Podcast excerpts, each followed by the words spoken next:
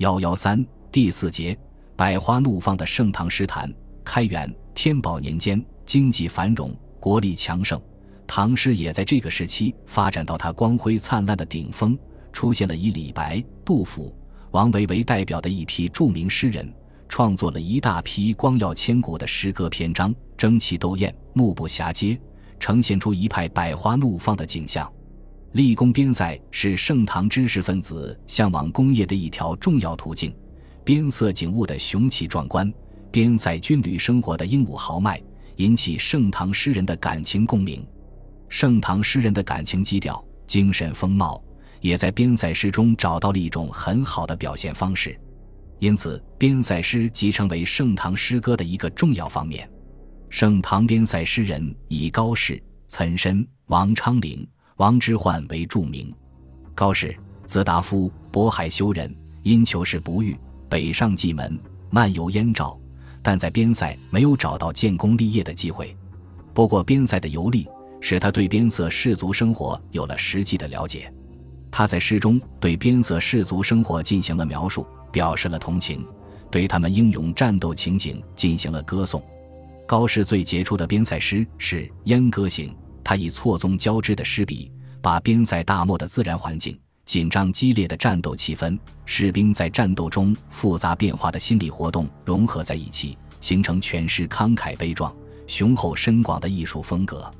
全诗语多对偶，四句一转，但不呆板，显得很有气势。这首诗充分表现了高适笔势豪健、雄厚浑朴的风格。盛唐边塞诗人中岑参与高适齐名。岑参，南阳人，三十岁举进士，受兵曹参军，后两次到边塞任职，前后六年。边塞生活扩大了他的视野，盛唐军威激发了他的尚武豪情，边塞独特的自然风光唤起了他的奇思异想，从而写出了《走马川行》《奉送封大夫出师西征》《白雪歌送武判官归京》等著名诗篇。此外，边塞的风土人情、军旅生活。在他的诗中也多有反映，给人展现了一个丰富多彩、神奇雄壮的塞外世界。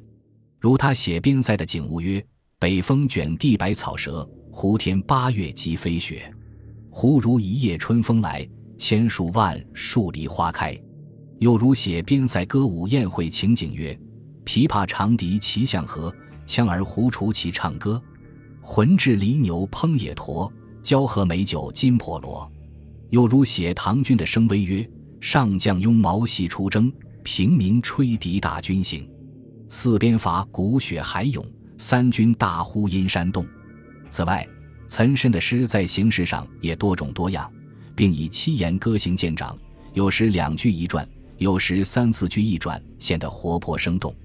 高适、岑参除了客观的描绘边塞风光、人情风尚外，表现他们自己的感情世界也是非常豪放乐观的，如高适的“别为参军，丈夫不作儿女别，临其涕泪沾衣襟”，又如岑参的“白雪歌送武判官归京，轮台东门送君去，去时雪满天山路，山回路转不见君，雪上空留马行处”。不过高岑经历不同，致使诗歌所反映的内容也有差别。如前述，岑参主要是写边塞景物、风情和军威的，而高适的诗则侧重描述战斗生活，表现对边塞士兵的同情。此外，高适还有着与人民感情上的相通，也因此他才能写出“拜营长关心玉碎，鞭挞梨树令人悲”的诗句，有着使共野人言，深觉农夫苦的同情。王昌龄，太原人，开元十五年中进士，授泗水尉。开元二十八年，右中博学弘词科，官校书郎，初为江宁令。晚年贬龙标尉，后弃官隐居江夏，为刺史所杀。王昌龄生活经历丰富，交友广泛，并以诗名士，在当时被称为诗家夫子王江宁，又被后人称为七绝圣手。其《出塞》一诗意境开阔，有纵横古今之气概，曾被推为唐人七绝压卷之作。此外，他的《从军行》脍炙人口，向来也被认为是边塞诗的名作。《从军行》共七首，其中之一曰：“诗以雪山孤城作背景，显示出身经百战、金甲磨穿的战士们扫尽边尘、以身许国的壮志。边塞诗之外，王昌龄其他题材的诗作也写得很出色，如《西宫春怨》，诗格调哀怨，意境超群，从细微之处写封建帝王宠爱之不足士及宫妃们精神生活的痛苦。此外，王昌龄写思妇情怀和少女天真的《闺怨》《采莲曲》又别具一格，如《闺怨》文笔细腻生动，清新优美。王昌龄的送别诗写的也很好，《芙蓉楼送辛渐》即为千古名作。沈德潜《唐诗别彩》云：“龙标绝句，深情幽怨，意志微茫，令人侧之无端，玩之无尽。”王之涣本家晋阳，换喜将军，做过冀州衡水县主簿，被人诬陷去官，过了十五年的漫游生活，后因家贫，补文安县尉，死于文安。王之涣是盛唐重要诗人，与高适、王昌龄等人相唱和，传说中有齐亭画壁的故事。晋能在他的《墓志铭》里说他歌从军，吟出塞，传呼乐章，不在人口，可见当时诗名之盛。可惜作品多散佚，《全唐诗》仅录存六首，其中脍炙人口的《凉州词》被章太炎先生盛称为绝句之最。《凉州词》共两首。其一曰：诗展现了塞外荒寒壮阔的景象及羌笛所吹的《折杨柳》乐曲中流露出的征人九数思家的哀怨。后两句婉转深刻，含蓄双关。此外，王之涣的《登鹳雀楼》更是为人所熟知。全诗共二十字，写出了落日山河的苍茫景色，以及登高望远、极目骋怀的一片雄心。盛唐知名的边塞诗人还有李琦、王翰、崔颢、张卫、刘湾等人，风格也各具特色。其中以王翰的《凉州词》为著名，诗写了将军正要纵情痛饮，却被催上战场时的复杂心情。这不是伤感，而是于粗犷之中，蕴含着壮伟的金豹情怀。盛唐一方面激发着诗人明朗、开阔、高昂的情怀，去写壮阔、雄伟。粗犷的边塞诗，一方面社会安定、经济繁荣，使诗人们能静下心来去描绘美丽的自然景物和田园风光。这样，在盛唐时期，继陶渊明、谢灵运之后，又产生了大量的山水田园诗。较早从事山水田园诗创作的是孟浩然。孟浩然名不详，以字行，襄州襄阳人，曾一度隐居鹿门山。四十岁到长安应试，失意而归，漫游吴越各地。张九龄镇荆州时，招致幕府，不久归隐，死于家中。孟浩然诗与王维齐名，称为王孟。诗风清淡，长于写景，为杜甫、李白所推崇。孟浩然早期热望仕途，这在他的诗歌中得到了反映，如其名作《临洞庭湖赠张丞相》曰：“诗托心观湖。”表现了自己积极用事的心情，希望张丞相能予以援引。孟浩然诗内容比较狭隘，气魄不大，但这首诗写的较开阔。其中“气蒸云梦”一联与杜甫之“吴楚东南撤，乾坤日夜浮同”为永洞庭名句。由于仕途失望，孟浩然转而写一些激愤和对权贵不满的作品。孟浩然的主要作品是山水田园诗。其中有些是他漫游秦中、吴越等地所作，如《江上思归》与《岩前堂登帐楼望潮作》《宿建德江》都是这方面的名作。其中《宿建德江》曰：“舟中夜宿，所见景色尽多，但他只写了暮烟笼罩旷野中的一片树林和一轮水中月影，给人一种朦胧而明净、深远而静谧的景象。在这种氛围中。”一缕淡淡的乡愁自然地抒发出来了。孟浩然的多数山水诗都是写故乡襄阳名胜景物的，又由于他长期生活在农村，有些诗生活气息相当浓厚。如《过故人庄》诗，虽然缺乏陶渊明诗那种理想境界，也缺乏劳动生活的体验，但描述的农家生活简朴而亲切，故人情谊纯淡而深厚，让人历久难忘。孟浩然是盛唐早期诗人，诗中还残留着宫体诗的痕迹，这也是难免的。他也化用前人诗句，但能青出于蓝，不露痕迹。他对开创盛唐诗风有着重要的贡献。后于他的王维更把山水田园诗的创作推向了一个高峰。王维，字摩诘，太原祁人，开元九年进士，曾为太乐丞，因其为灵人武皇狮子受累，贬济州司仓参军。张九龄为相后，擢为右拾遗，转监察御史。安史兵兴后，玄宗奔蜀，护驾不及，为叛军俘获，被迫赎为之。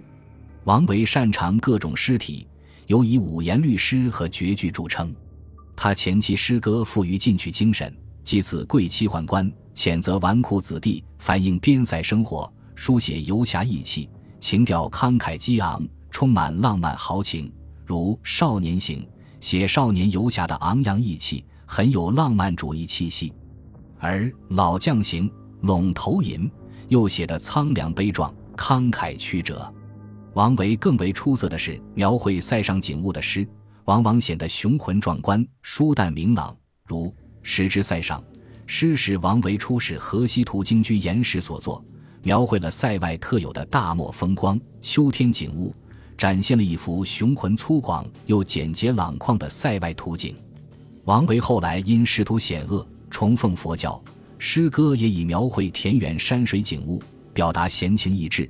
宣扬意识生活和佛教禅理为主，其中田园山水诗不仅数量多，而且艺术成就高，最能代表王维的诗歌风格。然仅就王维的田园山水诗而论，情调也是多样不一的。如《汉江临泛》，终南山写山川壮丽，气势雄浑，意境空阔。《汉江临泛》中的“江流天地外，山色有无”中一联为千古名句。